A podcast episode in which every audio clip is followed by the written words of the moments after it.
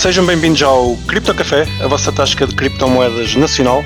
Eu sou o Malman, comigo tenho o Kiko, o Riclas e o Fubrocas. Boas noites. Tudo Alô, bem com vocês? Tudo. Contigo. Essa semaninha, Pá, cheio de criptoatividades, ó Malman. Muitas criptoatividades. Bem, eu estive hoje a ouvir episódios, episódios mais antigos do Cripto Café e cheguei à conclusão que eu pergunto sempre a mesma coisa no início, o que é, o que é bom. Há, há dois anos a perguntar como é que é essa semaninha. Ah, e esta semaninha, para ser um bocadinho diferente das outras e para não irmos já para as criptoatividades, talvez no final, para agora não quero saber das vossas criptoatividades. ok, obrigado por perguntares, não é mesmo? Sim. Ahm, Vou-vos apresentar o António Rolo e a Madalena Prestrelo, que são os investigadores principais na DAO Lisbon, que está a decorrer neste momento. Corrija-me se eu disse alguma coisa errada. Olá. Vai decorrer. Olá. Um, não disseste nada propriamente errado. Uh, somos investigadores uh, principais do Lisbon DAO Observatory, que é, uh, o António já me ajuda nesta explicação, mas é essencialmente um observatório que foi montado por um projeto de investigação uh, do Centro de Investigação de Direito Privado, da Faculdade de Direito de Lisboa, e que um, é- foi montado por um grupo de investigadores, eu, o António e, e mais outras pessoas, depois podemos apresentar a equipa, se fizer sentido, uh, para estudar os problemas uh, que se colocam em torno das DAOs. E o nosso objetivo é, obviamente, nós somos todos de direito, a nossa perspectiva é, jurídica, mas queremos, acima de tudo, fazer aqui uma análise que seja integrada. Uh, portanto, temos tentado, temos organizado vários eventos e temos falado também com a indústria, com quem tem DAOs, quem trabalha em DAOs, para perceber na prática quais é são as dificuldades que se apresentam no dia a dia de uma DAO. E, e a partir daí, deste, deste observatório e desta constatação de que o direito e a tecnologia têm necessariamente de comunicar um com o outro, é que organizámos a Lisbon DAO Hackathon. E se calhar passa a palavra ao António, não sei se queres explicar de que é que se trata. Uh, bom, pronto, antes de tudo, boa noite, boa noite a todos e boa noite a todos os que estão a ouvir e, ou que nos vão ouvir neste caso. E pronto, aqui quanto ao nosso, ao nosso próximo evento, o Lisbon, Lisbon Hackathon. Isto aqui, a, a ideia surgiu como uma forma de, pronto, não é uma ideia super original, porque já, já, já, não- será o primeiro que se faz no mundo inteiro, obviamente, mas a ideia é combinar uh, o estilo uh, de um hackathon, pronto, tradicional ou normal, uh, com a resolução também de problemas jurídicos. Pronto, como isto é organizado por nós que somos, somos essencialmente de, de, de background jurídico, claro que a componente jurídica aqui assume uma, uma importância maior, mas a ideia é apresentarmos um problema que tem, pronto, um problema que terá que ver com uma DAO hipotética que, vamos criar, e para a resolução desse problema vai ser preciso não só problemas, não é, é, é só preciso não só eh, capacidade de resolução de problemas jurídicos, como é óbvio, eh, mas também, eh, também, um back, também é preciso background técnico, ou seja, vai haver um, um código a simular uma DAO e vai ser preciso alguém com background técnico que consiga naturalmente implementar a solução ao problema que vamos apresentar também numa testnet eh, através, eh, obviamente, do manuseamento desse código. Portanto, a nossa ideia é também, porque é como a Madalena estava a dizer, é cada vez mais importante que juristas, advogados consigam eh, trabalhar também com malta com malta de código, com developers e consigam, e consigam perceber o que é que está a acontecer e vice-versa, ou seja, é preciso cada vez mais a malta integrar estes dois, estas duas áreas de saber e quer dizer, e no futuro certamente eh, veremos e até serão bastante valorizados, já existem alguns, mas advogados que ao mesmo tempo também eh, pronto, que, não, de- que- não olham só para o- não olham só para a parte jurídica, mas também percebem da parte técnica, porque isso parece que não é, é importante. Portanto, a ideia é isso. Eh, pronto, é uma hackathon de uma duração relativamente curta, começa às 5 da tarde do dia 31 de outubro, eh, vai ser ali no Rua de Lisboa, ali em Marvila, e a ideia é que as várias equipas apresentem eh, as suas soluções até às 2 da tarde do dia 1 de novembro. Pronto. E depois temos um júri porreiro, com, eh, com malta qualificada e malta boa, que eh, depois verá qual é que foi a solução mais inovadora e mais adequada, mais uma vez, tanto do ponto de vista jurídico como do, eh, do, ponto, de vista, do ponto de vista técnico. Pronto, o prémio é simpático, são os 6 mil euros, e, e pronto, acho que é mais, acho que é essencialmente, é essencialmente isto, mas mais uma vez, volto a frisar, a ideia também incentivar a colaboração entre malta de background jurídico e malta de background técnico. É isso mesmo, até por isso é que as equipas não podem ser só constituídas por pessoas de direito, nem por pessoas só do tech, até porque provavelmente uh, não conseguiriam sequer resolver o desafio sozinhos. Portanto, até serve também para se chamar a atenção para isso, que tem de haver, como dizia o António, tem de haver esta comunicação, é claramente o futuro, do, certamente do direito, e, e, portanto a ideia é que obrigatoriamente as equipas que se constituem têm pelo menos uma pessoa de direito e pelo menos uma pessoa de tecnologia. quem quiser participar na DAO Hackathon. Hackathon, Hackathon. sim, o Hackathon, exato. Uh, ainda vai a tempo? Ainda se Ah, pode vai, escrever? Sim, sim, as, eh, as inscrições são até. As inscrições são até ao próprio dia, na verdade. Eh, portanto, Ok, se eu quiser chegar lá esporadicamente com a minha equipa, uh, posso ir. eh, bem, se calhar registra-te na plataforma da Taikai até o próprio dia de manhã. vá. Eh, Registro na plataforma. Pronto, e já agora também aproveito para dizer que também pá, é é um- uma grande sorte estamos a trabalhar nisto com a Taikai, que, pronto, parece que está, está a prestar todo, que está a ajudar em tudo o que é eh, na, na, na componente mais técnica da organização e portanto também para quem, para quem estiver a ouvir e quiser encontrar o Hackathon é só ir ao site da Taikai e aparecerá lá juntamente com os outros e pronto, e de facto é, isso, e sem eles era, sem eles isto, era, isto, isto teria sido impossível. Nós, eh, nesses aspectos mais logístico-técnicos, somos eh, leigos. Falamos muito, mas, mas depois eh, mas depois organizar as coisas já é mais difícil. Tem que dar um- uma excelente ajuda. Em termos de equipas, uh, co- já, já nos disseram que convém ir de pessoas técnicas e pessoas de direito para fazer um- uma espécie de par. Qual é que é o, o número mínimo de elementos ou e o número máximo já agora? São Eh, equipas entre 3 a 10 pessoas. 3 a 10, exatamente. 10 a Ok. 10. Uma coisa importante é que pode haver participação à distância, desde que pelo menos uma das pessoas da equipa esteja eh, cá, em, eh, esteja presencialmente eh, na Lisbon DAO Hackathon. Portanto, a Taikai vai assegurar todas as condições para essa participação à distância e, portanto, se houver pessoas que estejam longe e que também tenham interesse em participar, isso não é, não é um obstáculo. Uhum, boa. Então, se calhar uh, podemos participar todos. Vai o Riclas sozinho e representa-nos. Sim, eu vou, eu vou lá, vou lá fazer a representação e vocês trabalham. Pode Sim. ser. Tem- Temos que arranjar a parte Será que eu jurídica. posso, será que eu posso membro do, do júri e também ser participante? Será que é possível? Deve ser Eu possível. diria Ah, que sim. Ah, por cima, excesso. Isso aí há assim um conflito de interesses. Ligeiro. Um conflitozito. Ma- Mas podes, podes ser o nosso membro anónimo. Temos um membro anónimo. Exato, sou um membro Não anónimo quero dar da a cara. Sou o Joker. Sim. Exato. Boa. E que problemas é que vocês pensam que vão conseguir resolver com esta com esta hackathon? Ou que esperam que venham a ser eh, apresentados pelas equipas, eh, que feedback é que já tiveram eh, das equipas que se estejam a inscrever. Eh, Pronto, é assim, quanto aos problemas em si, nós só revelamos o próprio, do só, só resolvemos o, só revelamos o problema no próprio dia.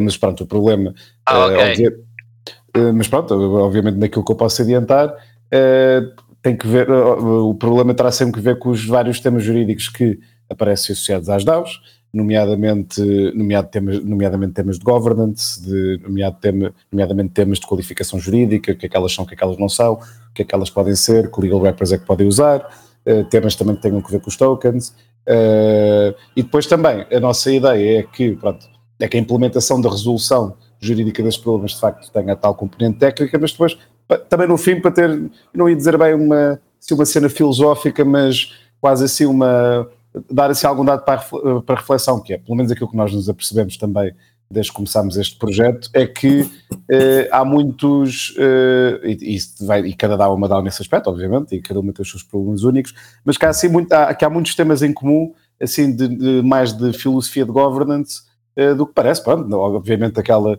o clássico do quão descentralizado deve ser uma DAO para ser verdadeiramente uma DAO, e claro que cada DAO tem níveis de centralização diferentes, e muitas a começar até, até começam mais centralizadas, pelo menos foi isso que nós nos apercebemos, quando nós estivemos em março um workshop em que convidámos oito DAOs para falarem do seu, do seu, do seu modelo de governance, modelo de membership, problemas jurídicos, experiência, e, e tivemos, e por acaso foi um evento su- super fascinante, porque aí decidimos tentar fazer ao contrário do que normalmente nós, advogados e académicos de fazemos, que é, em vez de começarmos pelo geral e pelo particular, decidimos ir ao contrário, ou seja, começar por esta cena mais empírica, tentar perceber com a malta quais é que eram os problemas e depois também daí extrair eh, as nossas conclusões jurídicas e também as nossas eventuais conclusões de policy, que é tipo, ok, sim senhora, como é que a malta que trabalha nisto quer ver os problemas que existem resolvidos, se é que quer ver os problemas que existem resolvidos, porque também recebemos algum feedback até de uma certa manutenção do status quo ser desejável, pronto, mas aí, mais uma vez, eh, cada, cada, pessoa tinha, cada pessoa tinha a sua opinião.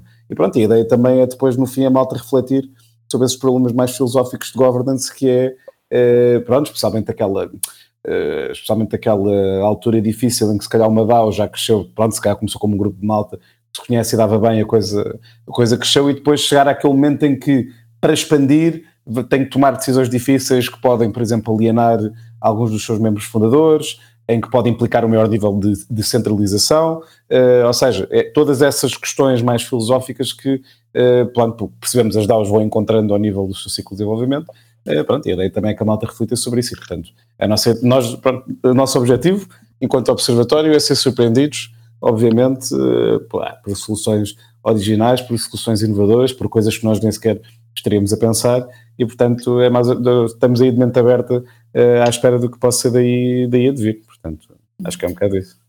Yeah, isso, é, isso é um ponto mesmo importante, não só da Lisbon Down Hackathon, mas em geral do Observatório. É que nós começamos isentos, na medida em que isso seja possível, claro, mas estamos a fazer esse esforço por começar isentos. Ou seja, nós não estamos a tentar seguir um caminho de achar agora temos de regular as DAOs e temos de regular no sentido disto ou daquilo. A nossa ideia é partir completamente com, eh, com a folha em branco, e, perceber os problemas que se colocam para ver se faz sentido resolvê-los legalmente, que isso é logo a primeira questão que se coloca, uh, porque a bom rigor, uh, se calhar em termos mais puros e filosóficos, as DAOs querem existir fora do sistema. Depois não sei se isso, se isso é possível na prática com todas as dificuldades que se levantam, mas a verdade é que falando com as DAOs uh, nesse tal evento que organizámos com, com, os representantes de várias DAOs, vimos que há um conjunto de áreas score que são problemáticas de forma transversal em todas as DAOs, quer dizer, uh, problemas de responsabilidade, problemas de, de, capacidade, ou seja, de necessidade de interagir com o mundo off-chain e de não haver ali uma,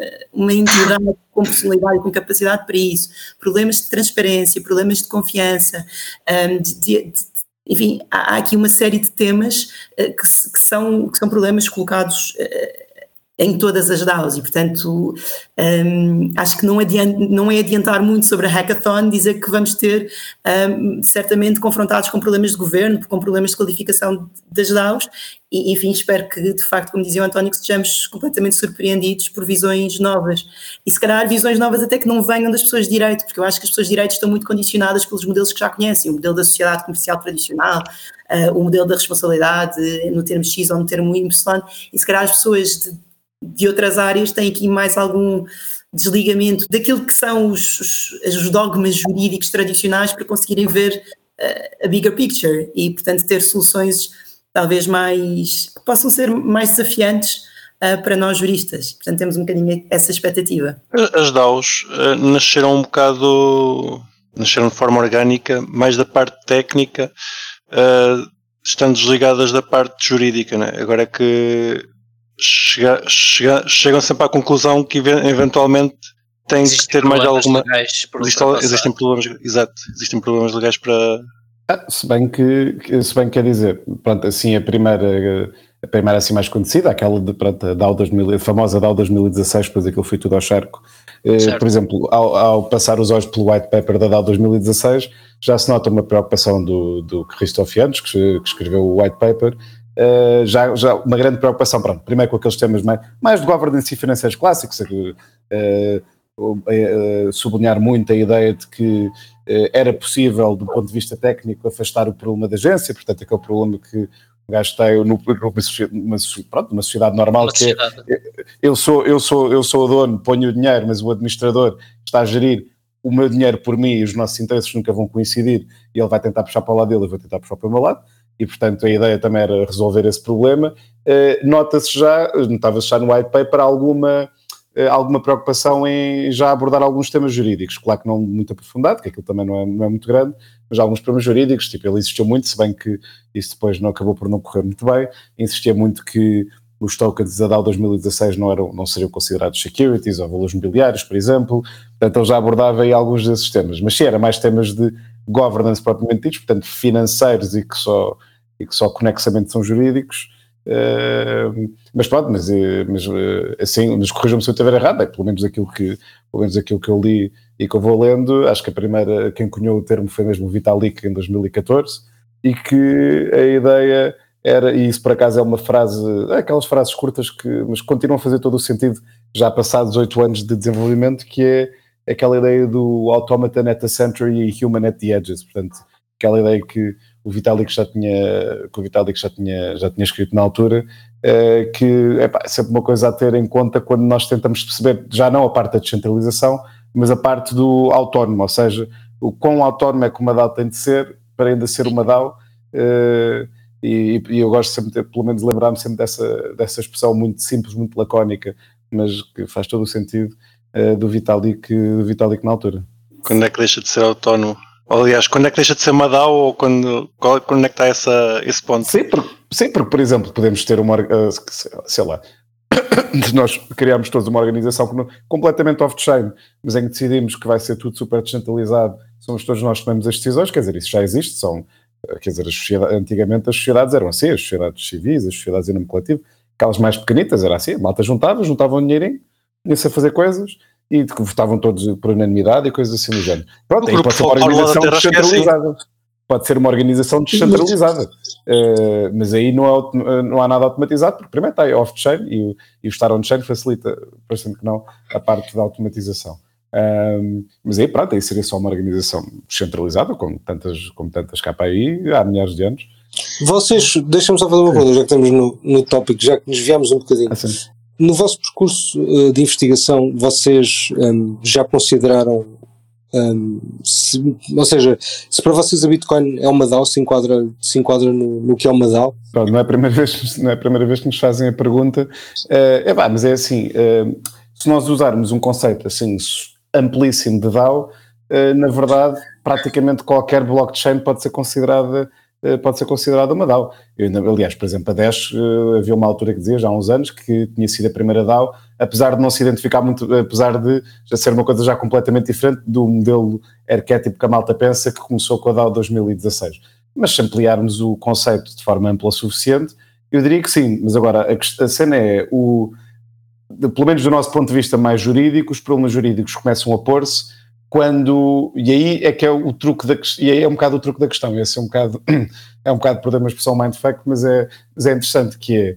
Os problemas jurídicos só começam a aparecer quando as DAOs, de uma forma, ou propositada ou não, se começam a assemelhar mais a organizações do mundo real. Ou seja, não tem que ser, ou seja, em termos de estrutura, não tem que ser como uma organização do mundo real, mas pelo menos a nível de papel, ou seja, estão a prosseguir uma atividade qualquer, seja um fim lucrativo ou seja não lucrativo, portanto, assim, uma coisa que ativamente vai acontecendo, ou seja, ou, ou, ou investem em determinadas coisas, ou prestam um determinado serviço, ou oferecem um determinado, um determinado produto, uh, portanto, aí já se começam a assemelhar mais a uma empresa, entre aspas, normal, ou quem diz uma empresa, diz uma associação, diz uma fundação, whatever, pronto, uma entidade qualquer coletiva que faz, que segue uma atividade qualquer, e depois também uh, uh, mais a questão de governance da tomada de decisões, ou seja, da tomada de decisões que não sejam simplesmente a validação de transações, pronto, eh, uma tomada de decisões mais concretas. E é engraçado porque as DAOs só começam a ser um problema jurídico e só começam a levantar estes problemas que nós estamos a ver e, a nossa, e nós estamos a ver sempre isto da ótica de uma noção mais restrita de DAO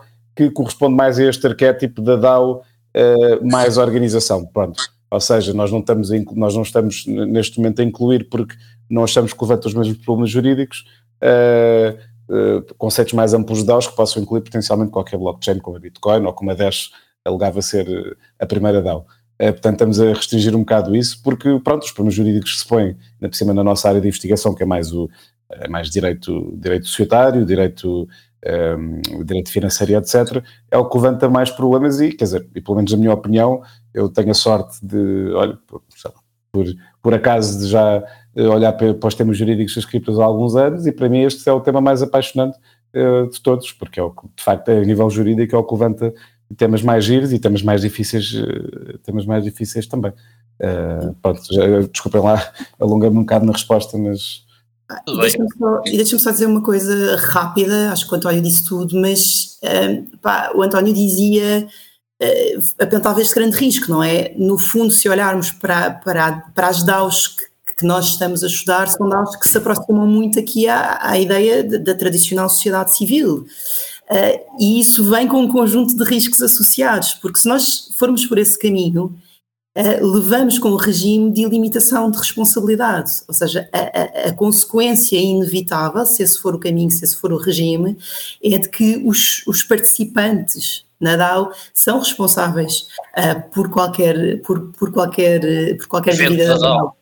E, isso é, é obviamente, não, não, não, preciso explicar aqui, é obviamente um risco tremendo com o qual provavelmente os participantes não contam, não foi pretendido na criação da DAO e, nem, nem, um, e portanto mas o risco é real, ou seja, uh, o António dizia isso há pouco, é um conjunto de pessoas que pega nos seus, uh, num, num, num, património, que toma um conjunto de decisões, que o administra, que prossegue ou não o lucro, uh, quer dizer, isto é, isto é a definição da sociedade civil, quer dizer, a única diferença que nós temos aqui é estarmos na rede, é termos as decisões a serem tomadas de forma, e executadas de forma automática, mas a bom rigor, quando vamos tirar estes elementos extra, temos ainda o, o que é central central numa sociedade civil. E, portanto, isso vem uh, com, todas, com todas as consequências inevitáveis. E, pronto, e depois aqueles temas, aqueles, uh, a própria qualificação do que é uma DAO, dizia o António há bocado, é verdade, é, é, é difícil, e a propósito da tua pergunta, quer dizer, mesmo o nível de centralização que é necessário para que tenhamos uma DAO é altamente discutível, quer dizer,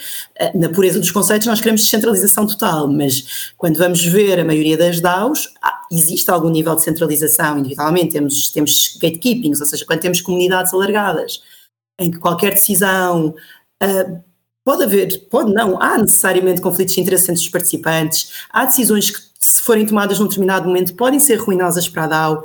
Temos participantes pá, que são pessoas e, portanto, prosseguem provavelmente, não necessariamente, mas provavelmente objetivos de curto prazo e que por vezes não são os melhores para, para aquela DAO no, no, no, no longo prazo. E será que nós deixamos que isso tudo aconteça de forma sem qualquer controlo minimamente centralizado? é que se formos a ver, a maioria das DAOs eh, tem aqui hum, alguma forma de controle. Nós, eh, na sequência daquele primeiro workshop que já falámos, fizemos um, um wrap-up document com algumas características das várias DAOs que falaram nesse, um, nesse, nesse workshop. Isso está tudo disponível no nosso no site do Lisbon DAO Observatory. E na parte do governo, se virem o documento, veem que de facto há sempre qualquer forma uh, de, de, de controlo um, em alguma medida centralizado. Eu, se calhar, na, na, continuação de, da explicação do António e à, à pergunta do, do Pedro, aqui eh, quando, quando vejo as DAOs e os problemas legais ou jurídicos que possam levantar, uh, penso sempre, como o António estava a dizer, em alguma instituição que está, ou em algum grupo de pessoas que está a controlar património ou com um nível de gerência uh, que tem algum impacto financeiro. Uh, diriam que isso é uma propriedade inerente às DAOs que têm analisado, uh, porque se calhar no seguimento da questão do Pedro eu diria que o Bitcoin acaba por não se enquadrar porque os stakeholders conseguem se manter, como é que eu ia dizer, uh, independentes da, da criação monetária, embora estejam em teoria já tenham os seus bags já há muito tempo e que possam ter influência nesse aspecto, uh, mas não têm uh, aquela influência monetária que existe numa DAO normal agora que tenha o seu governance token, ou, enfim, quer que seja. É, é, ou seja, é, mais uma vez, aí, isto aqui nestes temas é sempre difícil de desenhar a fronteira de forma bastante clara. Aliás, eu estava agora, enquanto estavas a perguntar, estava a recuperar aqui a, a, a, a pronto, a definição mais ampla do Vitalik em 2014 de DAO, que falava de uma entidade que vive na internet e existe autonomamente, mas que também pode contratar pessoas para fazer determinadas tarefas que o autómato não consegue fazer, tem um capital interno, uma tomada de decisão automatizada, sem grande intervenção humana. E pronto, e depois mais uma vez remata lá com a tal expressão do autómato ao centro e os humanos nos, eh, nos limites. Quer dizer, pronto, isso aí eh, da parte de uma entidade que vive na internet existe autonomamente e que tem um certo capital interno, uh, aí, pronto, aí se calhar, uh, se calhar a Bitcoin poderia entrar aí. Agora, quanto à tomada de decisão automatizada, o que Nós consideramos a, a, validação das transações uma tomada de decisão automatizada ou não necessariamente? Eu diria que, pelo menos da nossa perspectiva, nós não estamos a incluir, nós estamos a restringir um bocado o conceito pronto, eh, de facto, uh, entidades que tenham uma tomada de decisão específica para, que se enquadre numa determinada atividade sequencial, ou seja, eu tomo esta decisão X, que é para gerar os tais resultados, que é para depois tomar a decisão Y, que gera determinados resultados, como qualquer pessoa, quer dizer, como qualquer um de nós faz na nossa vida normal, não é? Nós tomamos as nossas decisões enquanto humanos, racionais ou irracionais, obviamente, muitas vezes irracionais, uh, e, e, pronto, e como também como qualquer empresa ou, qualquer, ou como qualquer sociedade, mas isto depois também, no, aliás, até ligando ao que a Madalena disse, sobre a questão das sociedades civis, é, é uma coisa muito interessante que isto também traz é Uh, antigamente, uh, quer dizer, a Madalena, a Madalena está isto há mais anos do que eu, portanto corrijo-me se eu disser alguma barbaridade, mas quer dizer, esta ideia das empresas que nós temos agora, que nós ou em direito de sociedades comerciais, é uma cena que na verdade não é uma coisa com imensos anos, ou seja, uh, pronto, começou assim tipo no século XVI e XVII com aquelas empresas coloniais, mas só se generalizou tipo empresas com responsabilidade limitada é uma coisa que só está disponível para a generalidade das pessoas há cento e poucos anos, é uma coisa relativamente recente, ou seja, aquela coisa de eu posso chegar, uh, posso chegar ao Estado e dizer assim, Estado, eu registro esta empresa ou esta sociedade, tu dás-me responsabilidade limitada e dás-me personalidade jurídica, pronto, isto é uma coisa relativamente recente. Porque é muito giro, é que as DAOs acabam por fazer-nos regressar, e isso para nós juristas é sempre muito interessante, a uma forma mais quando eu digo primal, não estou a dizer que é necessariamente mais atrasada, antes pelo contrário, é uma forma mais uh, primal, uh, primal no bom sentido de, de, organização e de interação humana. Uh, agora, outro desafio que as DAOs também apresentam, este não é jurídico, acho que este é, é transversal, é porque este tipo de organizações assim mais fluidas e mais flexíveis, que as DAOs também são, e que antigamente também havia, quer dizer, ainda há, menos hoje em dia, claro, mas ainda há, são são coisas geralmente pensadas para, com uma escala relativamente pequena, tipo, ah, nós os quatro juntamos, nós seis juntamos para fazer uma, uma sociedade civil para, para, ou uma sociedade em nome coletivo para gerir uma padaria, pronto, quer dizer, isso está, está pensado para coisas pequeninas, eh, para coisas flexíveis, em que a malta se conhece, em que a malta confia uns nos outros, pronto. Uh, outro grande desafio das DAOs também é, ao mesmo tempo, manterem esse caráter flexível e fluido e lidarem com o scale-up que muitas vezes as suas atividades implicam, que é uma cena que até agora a maior parte das pessoas só, só pensava assim, pá, para uma grande atividade, uma atividade de grande envergadura, para isto é preciso uma sociedade como deve ser, com administradores competentes e especializados, e com a separação clara entre acionistas e administradores, e uma organização X, X Y e Z, pronto. É, tem sido o standard até agora. Mas é interessante também ver o, como é que as DAOs podem também desafiar essa ideia de que flexível e fluido é para pequenos uh, mais inflexível e mais hierarquizado é para grandes, como pode também um bocado pôr em causa essa ideia. Isso também, é, isso também é das coisas mais giras que eu acho que, que, eu acho que isto traz. Uh, se me permitem, eu acho que se tirarmos um bocado a questão da automatização e da, da DAO fazer coisas automaticamente, ou, ou, ou, fazer muito poucas, nem que seja a distribuição do, dos tokens para as votações uhum. ou assim. Eu acho que uh, uma DAO pode ser sempre bom, quanto mais não seja para haver um registro imutável para uma qualquer organização que já existe. Nesse sentido, pelo menos, acho que elas fazem muito sentido. Agora, uh, acho que depois também existe o outro valor que existe, que é poder fazer isto de forma anónima. E, e, e não, e quando não é preciso uma, uma, uma entidade jurídica, um, uh, para algumas coisas acho que pode, pode vir a ser, fazer sentido. Não sei se será aquele utilização mais, mais é, comum. Atenção, nós somos, acho que aqui falo também pelo António, sei que, e também certamente pelo o resto do grupo do, do Observatório, nós somos muito fãs das DAOs enquanto forma de organização, portanto, ou seja, esta ideia uh, de poder da comunidade, de, de não precisarmos de, de, das, das, decisões tomadas bottom-up, de, não precisarmos aqui da, da tal hierarquia, da separação de propriedade e controle, tudo isso acho que são ideias completamente fascinantes, especialmente quando as começamos a transportar para a grande escala, não é? Um, agora, há aí uma série de problemas. Essa ideia do anonimato, eu compreendo o interesse um, da ideia do anonimato, mas na verdade eu diria que, que, quando as DAOs forem arrastadas para o mundo jurídico, se não estão já lá, aliás, uh, o, o vai haver inevitavelmente uma perda de anonimato. E aqui, aqui Sim, claro. uma grande. Uma mas, é, mas ainda assim existem sociedades anónimas, não é? E, e muitos uh, investidores uh, são anónimos em empresas, e, ou seja, é um existem também na lei mecanismos que tentam proteger, por diversas razões, uh, esse tipo de situações, não é? Aquelas, é a privacidade faz parte não é, do mundo de negócios, parece-me a mim inevitável. Sem dúvida, só que aí é um anonimato um bocadinho diferente, ou seja, tens razão, e cada vez mais nós temos, então, se olharmos para as sociedades anónimas que estejam no mercado de capitais, que é o exemplo mais evidente, cada vez mais nós temos estruturas de investimento complexas, ou seja, uh, uh, temos os reais interessados numa sociedade que investem por via de um fundo de investimento, por exemplo. O real acionista aparece como sendo o fundo de investimento, mas aquele que realmente uh, recebe os proveitos e, e da, da, da, da, atividade daquela sociedade é o participante do fundo de investimento. Portanto, são fenómenos, no fundo, de, de participação mediada. Uh, e claro que em alguma medida isso permite algum anonimato, mas não é um, não é um real anonimato, nós conseguimos sempre descobrir uh, onde é que está o interesse efetivo, há, há uma série de regras de transparência, etc. E aqui, Sim, não é só descobrir, é, é obrigatório não é? revelar quem Sim, são essas entidades.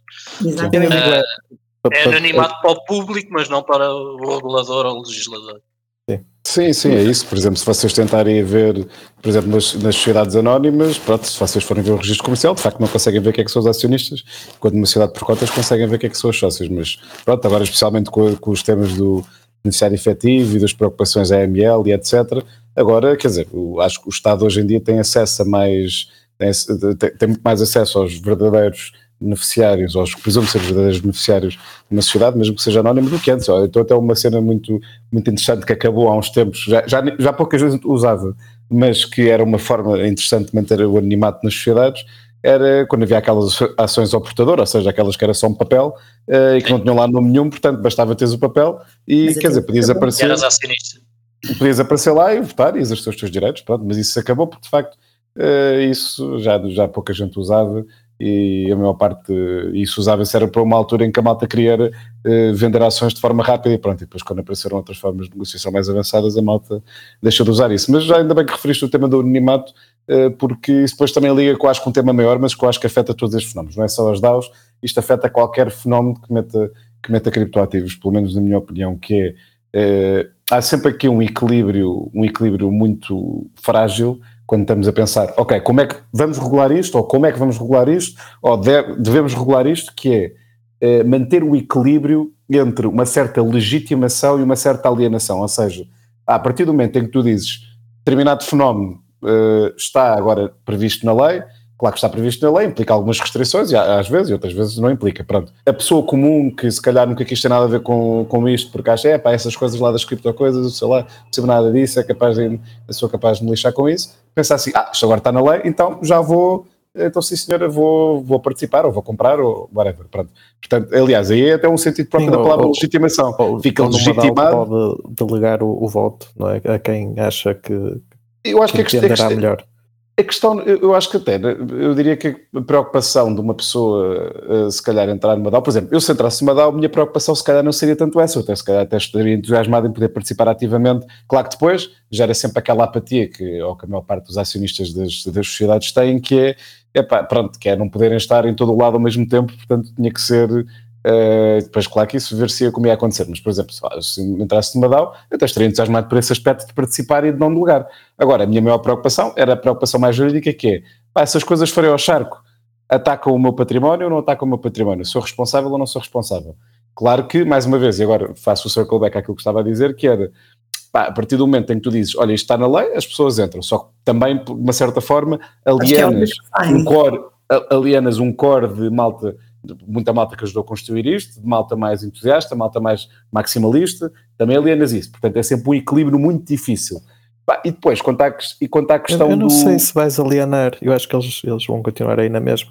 Agora bom é fazer as DAOs deles em que... Pois é isso, separadamente, que anda do radar, sim, sim. Não, não, sim, era, ou seja, alienar de, da coisa que estás sim, a tentar, sim, ou seja, sim. da coisa que estás a tentar sim, criar. Sim, sim, sim, sim. sim. é Mas acho que isso vai... com uma regulação para, para o vazio, não é? Se, se, isso acontecer, isso é, isso é um equilíbrio difícil e, e, e aliás tem-se visto nas reações a, a, vários países que já têm regulamentação específica das DAOs, uh, as reações são muito dispares, não é? Há quem diga, bem, isto já não são DAOs, isto é uma outra coisa qualquer, está na rede e é automatizado, mas isto já não é isto, já não é aquilo que nós idealizamos como sendo uma DAO. E, portanto, essa, essa tensão, e eu, não, eu na verdade tenho algumas dúvidas. Sim, mas o, o mesmo acontece com as cripto, não é? E a descentralização é, nesse é, sentido é igual. Completamente. Não, e, e, e, isto é a prova de que o Satoshi veio do futuro, porque ele viu este episódio e por isso é que depois voltou atrás no tempo e criou o Bitcoin e ficou anónimo. Porque ele viu este episódio e percebeu, pá, isto vai dar barraco, é melhor ninguém saber. Desculpa, Fabrício. Um, não, não é boa, não é boa, não é boa. Pá, eu tinha uma pergunta, por acaso, em seguimento daquilo que o António também estava a dizer relativamente à participação. Um, por acaso, deixaste-me curioso, que é, ou seja, tu quando te referes à participação, um, refere-se à participação tipo de executar tarefas dentro de uma DAO ou, ou refere-se à participação de ter um token e votar em decisões? Eu estava a falar um, mais, só para, só para estava a falar mais em, ou seja, porque na maior parte, pelo menos eu estou a comparar nisso uma DAO com uma sociedade normal, o tipo de coisas que um membro eh, de uma DAO decide é muito mais amplo do que as coisas do que um sócio de uma sociedade decide. Pronto. Aliás, a ideia também é precisamente essa, não é? É, no fundo, eh, pegar nas competências que normalmente são dos, dos administradores e da gerência e reparti-las, as mais corriqueiras, pronto, automatizar, distribuição de distribuição, do, distribuição de rewards ou dividendos, como preferes chamar, uh, ou gestão de tesouraria no geral, e outras mais políticas, digamos, uh, nos membros. Pronto, eu estava mais a pensar nisso, ou seja, estava a pensar numa participação mais ativa no dia a dia e no governo, uh, no governo da DAO. Claro que isso depois pode incluir, e em muitos casos inclui, uh, exercer algumas tarefas para a DAO, mas isso depois é muito engraçado, porque quer dizer, a partir do momento em que, mas isso acontecerá em qualquer DAO, a partir do momento em que uma determinada DAO diz assim, olha, os membros, os membros que queiram podem fazer aqui um comitê, um subcomitê, o que quiser chamar, uh, mais dedicado ao tema X ou mais ao tema Y, ou não implementar A ou B. Isso, de uma certa forma, já está a criar um mini, um mini problema de agência dentro da própria DAO. Ou seja, claro que o papel desse membro nunca será como administrador de uma sociedade, mas o gajo já está, eh, porque se calhar é melhor nisso, ou porque tem mais tempo para isso, já está, de uma certa forma, uh, a administrar uma parte muito pequena e muito reduzida, que não tem nada a ver com o administrador geral do, da atividade dessa DAO, e mesmo em DAOs muito centralizadas, nós, nós vimos, por exemplo, uh, as duas mais centralizadas que falaram no nosso, no nosso workshop, na verdade, as, pelo menos as que pareceram mais centralizadas, eram tanto a, Maker, a MakerDAO como a Aragon.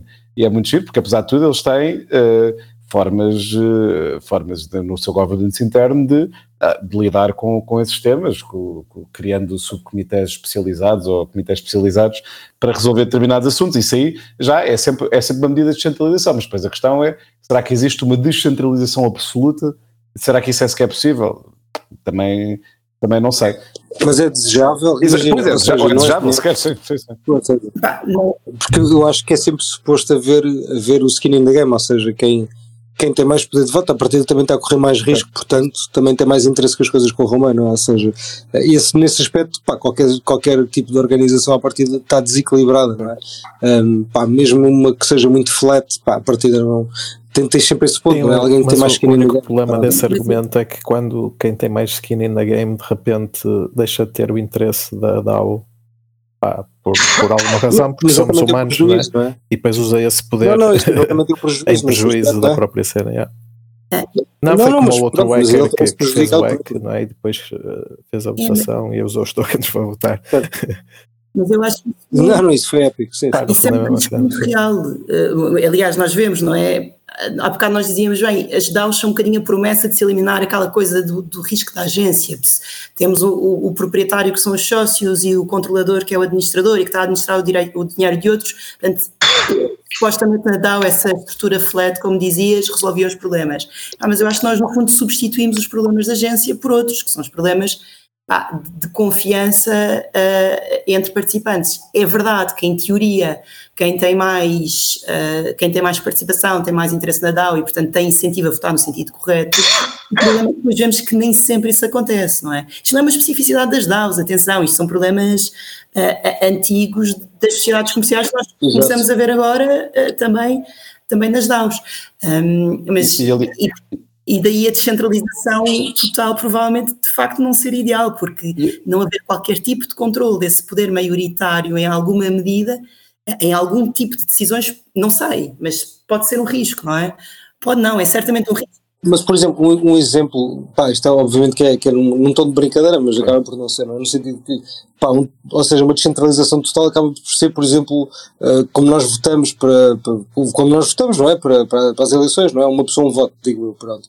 Pá, isso é um bocado estúpido também, se calhar, não faz muito sentido, não é? Porque lá está, um gajo que está lá mais tempo, ou que tem mais dinheiro investido, ou que, pá, qualquer que seja a razão, uh, skin in the game, basicamente, uh, pá, se calhar tem, também tem mais, mais interesse, pá, obviamente que eu concordo, é? há de haver situações em que uh, pode, pode, pode haver um incentivo a ver o, o prejuízo também, pá, por outro motivo externo que nós não conseguimos calcular, mas pá, é o que é. Não, e, aliás, eu acrescentaria também uma coisa que é o problema da agência no geral, quer dizer, é um problema, não é só das sociedades, é um problema das relações humanas no geral, quer dizer, cada vez, ou seja, ao facto de nós vivermos numa sociedade com divisão de trabalho, em que há malta que é melhor a fazer, é? determinadas coisas do que outra. Eh, quer dizer, se pronto, se, se algum de vocês assim, ligar-me assim e dizer assim, pá, António, desculpa lá, tenho aqui os problemas jurídicos, ajuda-me lá. Pronto, quer dizer, aí naturalmente um gajo ajuda e depois paga e etc, etc. Só que uh, há sempre esse, há sempre aquele bichinho na cabeça e isso acontece com, com, quaisquer pessoas, até com familiares, potencialmente, que é, será que eu posso confiar nesta pessoa? Será que esta pessoa tem os meus interesses, uh, uh, está a pensar, nos, está a perseguir os meus interesses da forma como eu perseguiria? Ou será que está a perseguir também os deles? Isso é um problema, acho que é eh, desde que há divisão de trabalho, portanto, há milhares de anos, ou desde que a primeira pessoa pegou uma enxada para uh, alguns da Mesopotâmia, que esse problema existe. Portanto, uh, portanto até diria.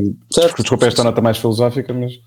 Mas, é, mas faz todo o sentido. Um, já agora. Mas eu vejo isso como uma vantagem, ou seja, quando, quando nós às vezes olhamos para trás e vemos que há, pá, que há bastante centralização, ou seja, no, na questão do poder de voto, eu fico satisfeito que isso aconteça, porque realmente, a partir de. Eu espero que existam entidades que tenham pá, um peso maior porque a partir delas também tem, tem um interesse que aquilo corra bem, não é? Portanto, nem, nem, nem, acho que é insatisfatório nesse aspecto. Eu, por acaso, eu, eu, eu, eu não conheço nenhuma, se vocês conhecerem, digam eu não conheço nenhuma DAO que tenha um modelo one man, one vote, como se fossem, tipo, por exemplo, eleições, eh, eleições nacionais, portanto, um modelo, uh, pelo menos, ah, quer dizer, mas mais uma vez posso estar errado, esse será... Por norma, é sempre, é sempre, será sempre one token, token.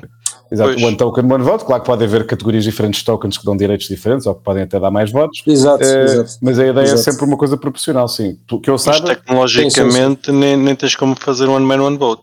Pois, sim, Menos sim, que não para meter cartões de cidadão sim. ou barulho e afins. Um, uma... Tinhas de fazer qual é só os endereços, no fundo, basicamente. Se calhar era uma, era uma, nova, uma, uma nova ideia. Fazer um, mas, por exemplo, um se alguém quiser, mas se alguém quiser, por exemplo, se alguém quiser emular numa DAO, não sei se isso já foi feito, mas por exemplo, se alguém quiser emular numa DAO, por exemplo, o modelo de uma cooperativa, por exemplo, as, muitas cooperativas, é, claro que já não há assim tantas cooperativas quanto isso, mas elas ainda existem, pronto, já não falar das agrícolas, até há bancos que são cooperativas ainda, parecendo que não. Uh, e uh, em muitas dessas cooperativas o modelo, o modelo é o One Man, One Vote. Se, se alguma DAO quiser emular, ou até por uma questão ideológica, por exemplo, esse modelo das cooperativas, podem lá. Claro que depois isso tem sempre aquele problema que é, está eh, bem, se, eu, se o meu voto vale tanto quanto o outro, porque é que eu hei de pôr mais skin in the game do que o outro? Qual é que é o incentivo a dar mais dinheiro ou a dar mais ativos? Pronto, tem, tem sempre esse problema, mas isso, se alguém quiser emular eh, isso, quer Não, dizer, e não só, aqui o problema que estávamos a pôr é mais tecnológico que outra coisa. Teria Exato. que meter ao barulho a identidade exatamente. governamental de alguma forma. Exato, uh, exatamente. Já, já não daria para, para ser como as DAOs que existem hoje em dia. Mas pronto, Exatamente. é obviamente uma possibilidade. Mas mesmo o modelo das cooperativas, é, não sabia que era one man, one vote. Estou a aprender uma coisa. É, costuma ser, sim, costuma ser. Mas as que eu conheço, aquela parte central trabalha muito em prol dela mesma. Mas, mas pronto, sim. é o que é. Eu tenho uh, a ideia que era o, o Montepio, que é tipo uma cooperativa. Falavam de, de bancos, bancos. que são cooperativas. Não, a mais conhecida é a Caixa Agrícola. Sim, esse também é, mas acho que o Montepio tem um sistema que se não é, pá, é muito parecido, tanto quanto eu sei. Pá, nos Açores existem imensas maneiras de leite, basicamente. A Unileite, Sim, mas ainda há algumas cooperativas também é fora, fora do âmbito. Agora não estou a lembrar nenhum exemplo, mas. Uh, a maior parte acaba por ser com âmbito agrícola não sabe. Uma questão. Uh, ao bocado estavas, estavas, António, a falar da questão da responsabilidade de, de Madal. Até que ponto é que eu, como participante de uma DAO, posso ser responsabilizado pela decisão de a DAO, da, que, a DAO fez, mesmo estando eu contra a decisão? Ah, isso, é uma, isso é uma questão muito interessante, é uma questão que, que é muito colocada. Acho que há aqui, para, essa, é para resolver essa questão, há aqui dois planos, que é, o primeiro plano é no plano, no plano jurídico, eh, se, se o regime como está agora, claro que atenção, pode-se criar um, se eventualmente houver um regime de DAOs, pode-se arranjar uma forma de afinar isso, obviamente. Mas no regime como está agora, eh, participas, eh, em princípio, és responsabilizado pelas, pelas, pelas decisões da DAO no geral. Agora, depois há outra questão. Isso que outra questão também mais, mas também outra questão depois mais prática, mas eu acho que isso aplica-se a toda a cripto no geral, eu acho que isso é uma solução que, isso, isso sim é, é o tema que quando for resolvido, ou seja, quando for resolvido não, quando alguém inventar uma solução definitiva técnica para isso, é, é capaz de mudar bastante os dados da coisa. Que é, nós estamos aqui a falar de, quando estamos a falar destes temas jurídicos, é tudo muito bonito, mas isto não vale nada se nós não conseguirmos no fim do dia pegar, ou seja, uma DAO pode fazer uma porcaria qualquer, uh, ficar a dever X dinheiro a não sei quem, Mas se não houver forma de ir lá buscar os ativos, então isto que estamos a falar não serve para nada. Uh, e agora a questão é, mas isso é um tema que ainda não está bem resolvido e que não está bem estudado, mas que já está a começar a estar em alguns sítios, que é o saber que, por exemplo, na, na vida real, se tu me deveres 10 mil euros uh, e tu recusas a pagar, eu posso ir a um tribunal e dizer, sim senhora, então, por exemplo, o Ricardo, vamos imaginar, deve 10 mil euros ao António, pronto. Mas o Ricardo pode dizer assim, não quer saber, não pago. Uh, e Uh, há sempre a liberdade de incumprir de uma certa forma e a única forma de a única forma de eu ficar satisfeito é usar o poder do Estado através dos tribunais e dos agentes de execução e vai lá um senhor à casa do Ricardo pega uh, penhora o carro dele vendo, vendo o carro e eu fico com, eu fico com o dinheiro agora a questão é como é que isso faz com o Madal ou seja isso isso, é, isso é, um, é, um tema, é um tema muito difícil, mas é um tema que, quer dizer, aplica-se a Madal, mas aplica-se, por exemplo, se alguém só tiver como património, só tiver cripto, como é que essa pessoa é executada? Pois. Eh, Era o que eu ia dizer, isso é o problema geral de cripto. Dado é, que, isso, assim, isso juridicamente, os bens não são confiscáveis. É, ou seja, juridicamente, os bens é assim, juridicamente todos os bens são confiscáveis em, em termos na teóricos. Agora a questão é, na prática, como é, qual é que, pá, tinhas que arranjar uma tecnologia, eu não sei se já está a ser desenvolvida ou não, se alguém está a pensar nisso, tens que arranjar uma tecnologia para isso, porque porque fora, a não, a não ser que estejamos a falar daqueles smart contracts puríssimos que não têm oráculos nenhums e que, portanto, aquilo é tudo auto-executório lá dentro e, portanto, até nem é preciso isso para nada, pronto, é, são coisas assim super algorítmicas, pronto, uh, mas para isso nem sequer um oráculo tem ter, porque um oráculo já pode ser um ponto de litígio, já pode ser um ponto de litígio de um smart contract, fora disso, uh, isso é um, o problema de saber como apanhar fisicamente Uh, fisicamente, ou seja, como, como confiscar, como penhorar uh, criptoativos, acaba por fazer com que tudo que, claro que tudo que estamos a discutir, é importante para começar a construir ou, e dependendo da alternativa, ou, uma, ou alguma, como é que se diz, ou alguma futura legislação, ou não havendo legislação, pelo menos uma teoria jurídica à volta disto, que é sempre importante. Mas tinha mas agora, de ser criado isto... um sistema em cima do sistema criptográfico pois, existente. Pois, que tecnicamente isso é uma coisa que permitisse isso, porque a, a ideia é, exatamente essa: é o sistema de base não permitir qualquer tipo de, eh, de, assimilação, para que depois por cima se possa construir sistemas que permitem, porque o contrário não é possível. Se tu permitires assimilação de bens, depois não consegues uh, implementar algo que não permita. Esse é o problema, enfim, problema entre aspas. É a realidade dos sistemas eh, que construídos em cima de primitivas criptográficas. Deixa-me só acrescentar uma coisa, para além desses riscos todos, só voltando ligeiramente atrás. A, a propósito da responsabilidade do participante, é, é uma responsabilidade, o, risco de responsabilidade é real, é efetivo e é uma responsabilidade que não é só na proporção da titularidade dos tokens, é uma responsabilidade pela totalidade da dívida. Portanto, uh, podemos estar aqui uh, a falar, uh, portanto, não é que... uma divisão proporcional. Desculpa? Não, não, desculpa, desculpa, acaba. Não, estava só a dizer que não é uma responsabilidade sim, sim. à titularidade dos tokens. Portanto, eu, eu, eu aí sou responsável tendo o, to, tendo o token do DAO ou sou responsável quando voto no DAO? A partir de que momento é que eu sou responsável pelas decisões? Não, e, eu ia pôr em cima disso era e, e como é que eu saio e provo, provo que saí e porque a partir de determinado momento não participei mais. Ah, porque whatever, não concordava. Se não tens tokens, saíste. Tens de vender. Dump it. Dump it. Pois, ok, fair enough. E se perdeste o token? Perdeste a uh, private key, ficas responsável por sempre?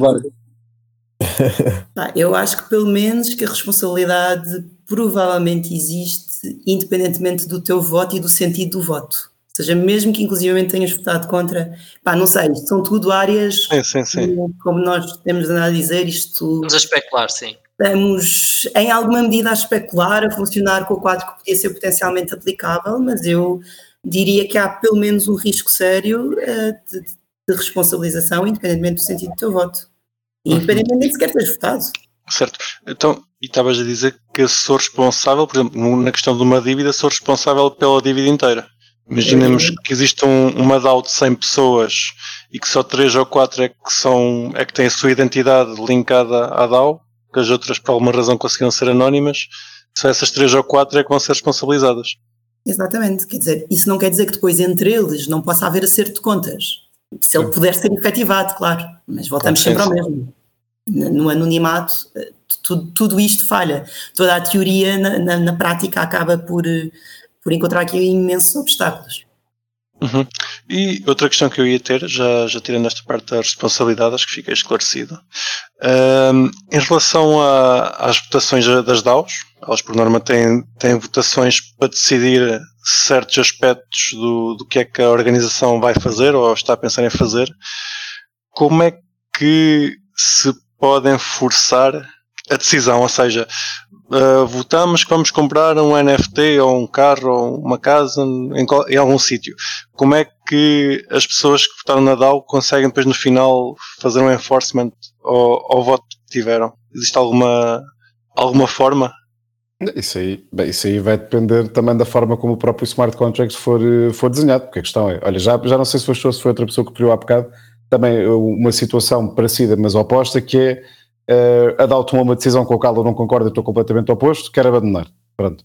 Uh, quer dizer, isso aí dependerá de uh, cada, uh, cada DAO, depois tem modelos diferentes, umas permitem um rage quit, que é tipo, ah é, mais uma decisão que eu não quero, então, tchau aí, eu vou à minha vida e desvinculo-me e exonero pronto. Outras que não permitem isso de forma tão, de forma assim tão óbvia, pronto. Se bem que, por exemplo, é muito interessante ver que nos dois, por exemplo, no, naqueles estados americanos que já têm legislação sobre DAOs, portanto o Wyoming e o Vermont, em ambos, em ambos, os, em ambos os estados, eles permitem que o próprio smart contract da DAO uh, defina isso, ou seja, isso é uma coisa que geralmente no âmbito das sociedades não é uma coisa, por exemplo, a exoneração não é uma coisa assim tão fácil quanto isso, e quanto mais complexa for a sociedade, uh, quanto mais de capitais for, uh, mais difícil fica. Mas, por exemplo, nesses dois sítios eles permitem que dão liberdade a que cada smart contract define as condições de saída e as condições de saída pode ser simplesmente, olha, votei, houve uma votação no tema X, discordo absoluto, não quer continuar, vou abandonar. Pronto, vou abandonar com o IDIM geralmente do com o IDIM geralmente do valor do valor do valor pago. Depois quanto ao enforcement, pronto, isso aí vai depender, ah, isso aí vai depender do smart contract, isso aí hum, quer dizer, depois forem coisas com interações com o mundo off-chain, por exemplo, imaginar comprar uma casa isso aí, por exemplo, olha, comprar uma casa é um excelente exemplo, que é, para comprar uma casa vai preciso haver, é preciso haver uma entidade, ou seja, precisa haver uma pessoa jurídica qualquer, seja uma pessoa singular ou seja uma pessoa coletiva. E aí vai ter que sempre haver um representante, ou seja, a própria DAO, isso é um problema, por exemplo, da DAO não ter personalidade jurídica, que é, tu não podes ter a própria DAO a, a, a ser dona, salvo seja, por exemplo, de uma casa, se, por exemplo, se uma DAO quiser arranjar, lá, quiser arrendar ou comprar um espaço, que é para a malta, para a malta que está num determinado sítio se reunir ou trabalhar. E tens de ter um legal representante. E portanto tens que arranjar um representante que faça isso, e há malta que faz isso, é, e entramos no tema dos legal rappers, há malta que faz isso através de, bem, até há quem faça através mesmo de sociedades, mas há quem faça através daquelas associações suíças, há quem faça através de fundações, uh, portanto aí depois é cada um, cada um é choose your player. Uh, isso aí depois cada um vê qual é que é o melhor, mas isso é giro, porque isso depois vai criar outro problema da agência também, que é, ok, eu, eu, por exemplo, se for representante legal de uma DAO, estou a representar os token holders todos, uh, e sou eu o titular jurídico da casa, uh, mas será que eu na gestão do, do imóvel, por exemplo, estou a perseguir os melhores interesses da DAO ou não? Pronto, isso aí já, já há, sempre, há, sempre um problema, há sempre um problema alguns. Eventualmente podes ser representante da DAO sem ter qualquer relação com a DAO, no sentido de não, não, não, não, teres, sim, sim. Uh, não bots. Sim, Imaginemos que, ele, que, ele, que, eles uh, contratam uma, uma, personalidade jurídica para, para tratar do, dos, dos, ativos. Uh, sim, sim, é, não, não é, ou seja, isso não é, na, ou seja, na lei nada impede, na lei nada impede que isso faça, porque mais uma vez, porque por exemplo, se uma DAO, mesmo uma DAO que seja assim, não, muito hostil a qualquer qualificação ou qualquer legalização, salvo seja, diz, olha, preciso de ti para tratares aqui deste tema, pronto, que só, só dá para fazer com uma pessoa, uh, com, uma, com uma pessoa jurídica. Está bem, pronto, eu trato disso. Uh, na verdade, se um tribunal for olhar para isto depois, se houver algum problema, vamos imaginar, a DAO não paga, imaginar, a DAO prometeu pagar para prestar este serviço e não pagou. Aí vai entrar outra vez o tema da responsabilidade, que é, o tribunal vai dizer assim, epá, temos aqui o António, que foi contratado por este grupo de pessoas, que, por acaso, botam ativos no, no mesmo sítio para perseguir uma atividade, etc, etc. Portanto, e deste grupo de pessoas só conhecemos o Kiko? Exatamente. E, portanto, aqui basicamente vamos... Não, é, por exemplo, se só conhecer o Kiko, é que vai, o que é que possivelmente vai acontecer? E Madalena, corrija-me se eu estiver errado, que é, uh, o que vai acontecer é, o Tribunal vai dizer, sim senhora, uh, a DAO vamos considerar uma, responsabilidade, uma, uma sociedade civil, que é o que vou considerar, e dizer assim, sim senhora, como só conhecemos um dos sócios, que é o Kiko, por exemplo, então, uh, e como ainda por cima a responsabilidade dos sócios é uh, é solidária, ou seja, isso quer dizer que mesmo que conhecesse, mesmo que fôssemos nós seis os sócios, qualquer pessoa podia ir ao Kiko, pedir o dinheiro todo ao Kiko e depois fazia-se contas. Uh, depois a malta fazia contas. Depois que se arrasca. Portanto, também é possível fazer isso. Se bem que nós em Portugal temos uma coisa que é ligeiramente diferente nesse aspecto dos outros países, que é aqui, por acaso, a lei exige que uh, os ativos da sociedade, salvo seja, sejam esgotados antes de ir aos sócios. É uma coisa, por exemplo, em Inglaterra, em França, nos Estados Unidos, na Alemanha não tem, nós aqui temos, uh, já nem sei porquê, pronto, que é muito interessante porque isso implica que se der para identificar algum ativo, claro que isso mais uma vez, tudo isto é no pressuposto que, pronto, se os ativos forem criptoativos, isso parte do pressuposto que dá para, para confiscá-los de alguma forma, pronto, isso aí, isso aí é o problema final que tem que ser resolvido para isto tudo fazer sentido. Mas sim, mas aí teria que escutar primeiro esses ativos e depois, se o que fosse o único conhecido e se ainda sobrasse dinheiro, ia só património do Kiki de forma ilimitada, ou seja, não era só como nas sociedades, o dinheiro que ele pôs era tudo, era todo o património que ele tivesse eventualmente, pronto. Eh, e portanto, eh, sim, por isso é que isto é um problema, isto é responsabilidade ilimitada, e por isso é que a responsabilidade limitada é uma cena tão porreira, porque de facto permite que um gajo uh, invista X, invista 10 mil euros numa sociedade qualquer, mesmo que aquilo for ao charco, não há de perder mais de 10 mil euros, pronto, está feito. Uh, e é, uhum. uh, por isso é que teve tanto sucesso e, e pronto, e com as suas vantagens e desvantagens também, teve tanta influência na, na construção de, pronto, do mundo moderno e tudo isso. Em relação à, à legislação, em Portugal assumo que ainda não existe nada direcionado para DAOs. Existe algum, alguma perspectiva, termos alguma, alguma legislação portuguesa ou europeia no futuro próximo? Olha, tanto quanto nós sabemos, Uh, não, podemos estar uh, às cegas, portanto, podemos ser nós que não sabemos, mas tanto quanto sabemos, não. Uh, nós gostaríamos muito que esse fosse o caminho. Um, ou melhor, que se, pelo menos se discuta qual é que é o caminho, e se o caminho é legislar, Uh, é um bocadinho aqui a nossa, o papel que nós queremos ter enquanto observatório. Portanto, nós já temos aqui um conjunto de ideias sobre os problemas que se colocam, sobre como é que eles provavelmente são resolvidos sem essa tal legislação especial, uh, mas gostaríamos muito que se avançasse para uma discussão que seja um bocadinho, enfim, não vou dizer global, mas pelo menos europeia, até porque aqui são temas em que uh, regular num país e não regular no outro não faz sentido, até porque nós temos problemas nós não temos barreiras geográficas neste tipo de organizações e, portanto, só saber a lei aplicável uh, é absolutamente dramático uh, portanto, quanto mais uniformizado for o regime, melhor. Uh, e, portanto, o nosso objetivo é, se eventualmente se avançar nessa discussão, epá, esperemos poder, poder estar aqui a, a tentar ter uma voz um, para procurar soluções que façam sentido, que não aniquilem as DAOs, mas que lhes deem alguma segurança um, que, que, neste momento se calhar ainda lhes falta. E, e, acima de tudo, quer dizer, subscrevo tudo o que a Milena disse, e acima de tudo também outra coisa que é, pronto, o que também, tem, também temos a vantagem de já começar a ver experiências noutros sítios e sempre podemos ver o que é que corre bem e o que é que corre mal.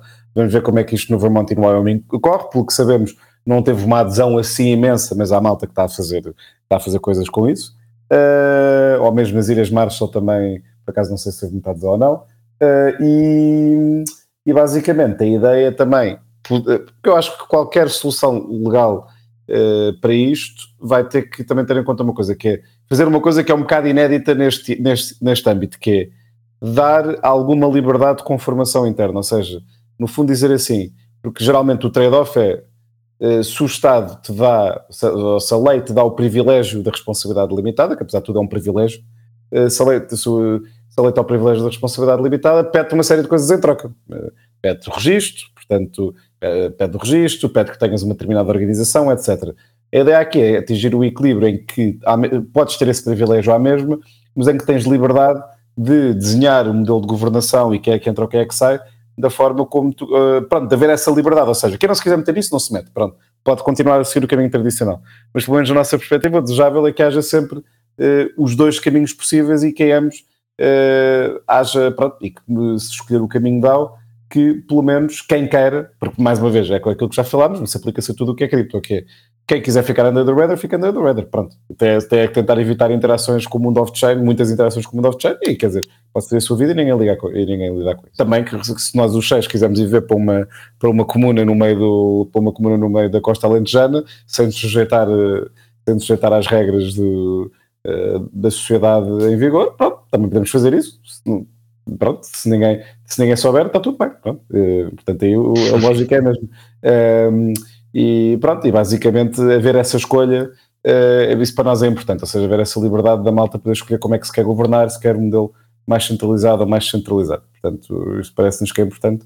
Uh, e pronto, já para não falar daquilo que a Madalena disse, de, também convém que ser uma coisa a nível europeu, pelo menos, a nível global é muito utópico e isso que, nem sequer vale a pena considerar isso, obviamente, mas pelo menos uma coisa a nível europeu que é o possível. Sim, tentar não termos o direito a matar a tecnologia, que é o que Sim. infelizmente de vez em quando se verifica. E, portanto, eh, isto que o António dizia, tentar que uh, é um equilíbrio muito delicado, mas tentarmos que a regulamentação que eventualmente vá para a frente não descaracterize de tal forma as DAOs que afinal de contas já, já não temos DAOs, temos sociedades comerciais com uma organização um bocado diferente, que acho que é pois, um risco real. Também concordo com uhum. essa visão. Uh, não existe nada no MICA em relação a DAOs, pois não, Riclas? Uh, eu não sou a melhor pessoa para responder a isso, mas penso eu que sei não. que não, mas penso que já leste aquilo. Eu saiba, Sim. não. Havia uma, por acaso, já, já não sei em que versão é que era, havia uma versão, uh, eu já não sei se era no MICA ou se era no, no DLT Pilot Regime, que falava, que falava em DAOs, mas assim por passagem, ou seja, não era, eh, era mais numa definição do que outra coisa, depois não, não trazia grande, eh, ou seja, não tinha regime, no fundo eh, falava delas, mas não, não entrava mais nisso. E também nem sequer o Mica nem seria o sítio ideal para isso. Não, o Mica não tem, não tem a ver com isso, não tem a ver com a regulação de entidades jurídicas, ou o que seja. Uhum. Tá bom. Olha, muito boa conversa sobre DAOs. Meus caros, tem mais alguma pergunta que queiram fazer ao António ou à Madalena? Relembrem-nos as datas de, da Hackathon. Essa era a última pergunta, mas pode ser já. Ah, peço desculpa. Dia, dia 31 e 1, das 5 às 5. Uh, eh, não é? Das 5 da tarde, dia 31 às 5 da às tarde, 5. dia 1. Exatamente. Mas, mas sem paragem? Vai haver pizza e café. Ah, vai haver pizza e, café. E, e cerveja também, se quiser. Epá, então já me convenceram, se calhar. É para não estar em Portugal. é, para a distância? É sim, sim, tem aqui o Riclas, o Riclas. Quer dizer, mas o Riclas não me vai mandar pizza, vai comer tudo sozinho. É. Pois, nessa parte não, não vais ter sorte. Tá bom. Uh, meus caros ouvintes, se quiserem participar, já, já tiveram aqui. Pá, já, já vos demos as cábulas todas sobre as DAOs. É, é só chegar lá e ganhar aquilo. Ainda por cima, se pagarem ao Fabrocas uma bifana, está feito. Exato, eu sou fácil de corromper. Oi, não devia ter dito. Corta, corta, corta. Uh, Antes de terminar, vou fazer a pergunta aos dois, mas começo pela Madalena. Como é que tu chegaste às criptomoedas? Costumamos fazer esta pergunta no início e fazer, vou fazê-la no final. Como é que, qual é que foi o teu percurso até chegar às criptomoedas e até às DAOs? Olha, foi um percurso hum, tradicional, digamos, ou seja, a, a, minha grande especialidade, quer dizer, eu sou, eu sou de Direito, sou essencialmente académica na faculdade e, portanto, sempre estudei as coisas mais tradicionais, direito às obrigações, portanto, responsabilidade civil, contratos, por aí fora. Depois comecei a especializar-me em mercado de capitais, Portanto, ver formas de financiamento, etc. E a partir daqui, se calhar, já estão a perceber o caminho. Quando comecei uhum. a estudar formas de financiamento, de repente começou-me a fugir o pé para estas formas de financiamento uh, alternativas e comecei a entrar no caminho dos, dos criptoativos. As DAOs, eu acho que foi o António que me puxou, se a memória me lembra, com a ideia deste projeto que começou ano passado. Ou seja, já andava ali no mundo dos cripto, mas especificamente as DAOs, uh, foi o António que lançou este desafio. Uh, para, epá, se estudássemos DAOs e nos juntámos uma equipa muito gira e começámos a estudar isto uh, mais a sério. E o teu pisadei? Primeira vez que gastaste cripto em alguma coisa, física ou não? Lembras-te? se puderes dizer, claro. tenho, até tenho vergonha de, de, dizer com tantas com pessoas com tantas criptoatividades presentes, porque o meu pisadei é qualquer coisa tão Epá, então, mas se existir, se existir é bom, porque a maior parte do pessoal cá, cá vem não gasta. Uh, um, guarda, portanto. Olha, primeiro, não fui eu, foi, foi o meu marido, foi o Álvaro, porque eu de facto, uh, a, minha, a minha incursão cripto é teórica e não prática, e foi, portanto, uma encomenda para a família de uma escova de dentes. Uh, portanto, é a coisa mais desinteressante, mas, mas isso é, não, mas isso é bastante interessante. Onde é que compraste uma escova de dentes onde aceita em cripto? Portanto, não foi diretamente em cripto, mas foi no corte inglês. Portanto, uh, enfim, a compra realmente aconteceu okay. em euros, claro. A verdadeira, portanto, se quisermos um pizza day real, foi um frango. numa, numa, num restaurante que existe aqui no meu, no meu bairro, epá, não, quero fazer, não quero fazer publicidade, mas é o bairrista que aceita pagamentos de cripto. É, é porra, é porra. Olha, temos que lá ir. É, é sempre um conhecimento. Sim, sim, boa.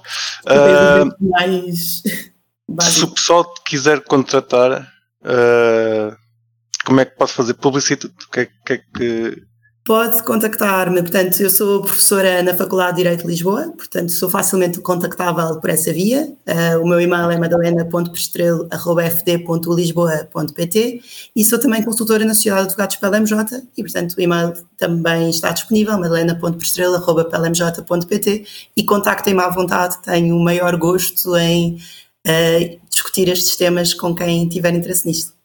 Muito bom. Então, agora, António, a tua vez, como é que chegaste às criptomoedas? Olha, eh, foi, foi para aí em 2000 e, foi para em 2017, acho eu, eh, quando, foi quando, quando começou ali na altura do boom dos ICOs e também foi no âmbito, pronto, a minha investigação também eh, na altura estava muito, na altura era mais virada, continua a ser, mas para o direito das sociedades comerciais também, e, mas eu na altura estava a dar direito dos valores mobiliários, portanto, temas de bolsa, instrumentos financeiros, etc. E por acaso até surgiu com uma dúvida do miúdo numa aula que me perguntou ah, professor, não sei quem tem essas criptomoedas, coisa e tal. E eu, por acaso, interessante. Então, e depois comecei a, e, comecei a pensar, pronto, na altura a malta ainda usava a expressão criptomoedas, aliás, a primeira coisa que eu, a primeira coisa que eu escrevi sobre isso ainda, já não chamaria criptomoedas ou artigo, mas na altura era sobre, eu usei, usei a expressão, e pá, pronto, e a minha primeira incursão foi no mundo, foi a tentar perceber os temas dos, os temas dos ICOs e também tentar perceber, pá, se, se muitos dos tokens emitidos em ICOs eram valores mobiliários ou não. Ah, e por acaso, por acaso não, que é uma, é uma, uma cena importante quando se está a estudar isso. E quando estava a investigar para isso, eu deparei-me com a cena da DAO de 2016, com, ainda por cima com a decisão da SEC que tinha sido relativamente recente. Pá, ficou-me ali o bichinho. Eu pensei, pá, esta coisa é, é, é interessante. E, pá, passado para um ano, queria arranjar uma coisa nova para escrever, lembrei-me disso e comecei a. E, olha, foi, do, foi, foi um artigo bastante grande, mas foi dos artigos assim mais inspirados que eu escrevi, porque daquelas coisas foi tipo. Tá, tá, ou seja, foi uh, tive esse gosto de investigar. E saiu assim de rajada, e pá, pronto, e desde então que tenho andado sempre a acompanhar eh, sempre a acompanhar esses temas e pronto, tanto na faculdade, pronto, com os miúdos, na licenciatura, em muitas cadeiras que eu dou, tenho a oportunidade também sempre de abordar isso, e pronto, e às vezes também ou em pós-graduações aqui com o nosso centro de investigação organiza, portanto tenho, sido, tenho tido sempre a oportunidade, e quando surgiu esta possibilidade de fazermos um projeto de financiamento porque é assim, porque a questão é, nós estamos, tanto eu como a Madalena, de uma certa forma, ehm, a nossa área de especialização é isso, direito financeiro e direito das sociedades comerciais. E, os tem, e este é um dos temas eh, que, porque, há, porque a maior parte dos temas, a Madalena quer dizer, não sei se concordas comigo ou não, muitos temas tradicionais já estão muito escutados quase, não é? Eh, portanto, eh, isto é dos temas, ou seja, dos temas novos mais aliciantes. É isto, talvez a par com os temas de, de sustentabilidade e etc mas estes são os dois temas que têm, ou seja, que são novos e que têm muito para desbravar caminho. E, portanto, epá, no outro dia, desculpa interromper, António, mas no outro dia partilhei a hackathon num grupo com, epá, com amigos que são, que são professores lá na faculdade. Portanto, uma geração um bocadinho acima da minha, mais velhos, ah, mas, mas enfim, não estamos a falar de pessoas, pessoas ali na casa dos 40 anos, nada assim de. E ficou toda a gente, mas o que é isto? Mas mas o que é uma hackathon? O que é uma hackathon? Mas o que é uma DAO? Mas o que é? Mas não percebo nada disso. E, mas a reação imediata foi desistir, quer dizer. Uh, portanto, eu acho que também há aqui uma, uma geração nova, um, não só, não estou a fazer justiça a algumas pessoas uh, de outras gerações. Mantém abertura para esses novos temas. É, mas é, acho que houve aqui, está a haver aqui um, um, um infletir ou uma mudança aqui das, das áreas de estudo um, típicas. Muito bom. E António, Pizza Day. Já Olha, gastaste cripto ou é guardar já até. Gastei, eh, pronto, tenho alguma guardada, mas o, eu gastei, quer dizer, de uma forma indireta, mas vou considerar que é, que é Pizza Day, que foi é, através daquela uh, aquela cena sueca que é a Bitrefill, que são os gajos que te, uh, através de cripto compras assim umas gift cards e eu, pronto, usei só uma vez, foi para comprar um DLC para um jogo no Steam, que o Steam aceita uh, aceita estas gift cards da Bitrefill, portanto eu não sei se conta como um verdadeiro Pizza Day ou não. Conta, houve uma altura em que, o, em que o Steam aceitava Bitcoin, mas eh, aqueles gajos cansaram-se. É yeah. uma boa forma. Tiveste uma experiência com a Bitrefill já agora? Sim, só usei, só usei dessa vez, é porque o amigo meu, essencialmente porque o amigo meu trabalha lá e porque pronto, eu experimentei por amizade e, mas pronto, correu bem, comprei o DLC que queria e pronto. Eh, e, e, e corra bem. Como é que o pessoal te pode contactar? Pronto, olha, tal como a Madalena também, o meu perfil está disponível no site da faculdade, o meu e-mail é antoniogarciarolo.fd.lisboa.pt e eu, pronto, além de estar na faculdade também trabalho no Banco de Portugal, mas nada a ver com temas de criptos, portanto nada, zero a ver, portanto completamente afastado disso. Agora, se bem que agora estou de licença, mas pronto, eu diria para esse não me contactarem, que, não, já, eu não, não posso prestar aconselhamento jurídico ad hoc.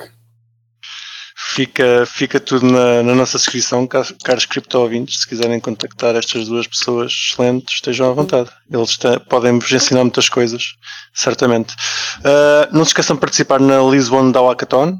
Ainda bom tempo de se inscrever. Pelos vistos, podem se inscrever no mesmo dia, portanto. Uh, e de lá, podem deixar para a última da hora. Podem deixar para a última da hora, mas não façam. Uh, por norma é bom. Não deixa que é, para, que é para sabermos quantas minis, é, quantas minis comprar, que é para também não ficarmos com Exatamente, depois podem ficar sem minis. É, é um bom ponto. tá bom. Uh, pá, obrigado por vocês terem, terem se prestado a cá vir ao Cripto Café. Foi uma conversa não, muito obrigado. fixe. Obrigado. Olha, posso só fazer uma última questão? Não. Uh, muito rápida. Já uh, têm tido algum, pronto, algum interesse de empresas DAOs que estejam não necessariamente sediadas cá, diria mais sediadas no estrangeiro, ou de empresas que estejam a operar cá, que tenham vindo para cá, uh, qual é que tem sido o, contacto com essa malta? Temos tido muita. Acho que temos despertado bastante interesse uh, entre DAOs, recebemos bastantes e-mails uh, para cada um de nós, uh, muitos que contactam o Observatório, enfim, parece que procura um bocadinho de aconselhamento jurídico. Um, em sede do Observatório, nós temos de explicar que somos só um grupo de investigação e, portanto, não estamos vocacionados para fazer esse aconselhamento jurídico, um, mas uh, acho que eu confesso com sinceridade que fiquei impressionada. Há muita gente interessada e muita gente à procura de respostas. Nós temos recebido muito, muito interesse da comunidade. Muito bom. Bem, obrigado pela pergunta, Sr. Ricardo com isto estamos terminando o Cripto Café. Obrigado mais uma vez aos nossos excelentíssimos convidados e até para a semana. Até para a semana, maltinha. Um Muito abraço. obrigada, foi um gosto. Tchau, tchau. Obrigado, tchau, obrigado. Um abraço. E não se esqueçam de nos seguir na vossa plataforma favorita, seja ela qualquer podcatcher, Spotify, YouTube ou Library. Entrem na nossa comunidade crescente no Telegram ou sigam-nos no Twitter em CryptoCafépt e partilhem este episódio com os vossos amigos. Até para a semana!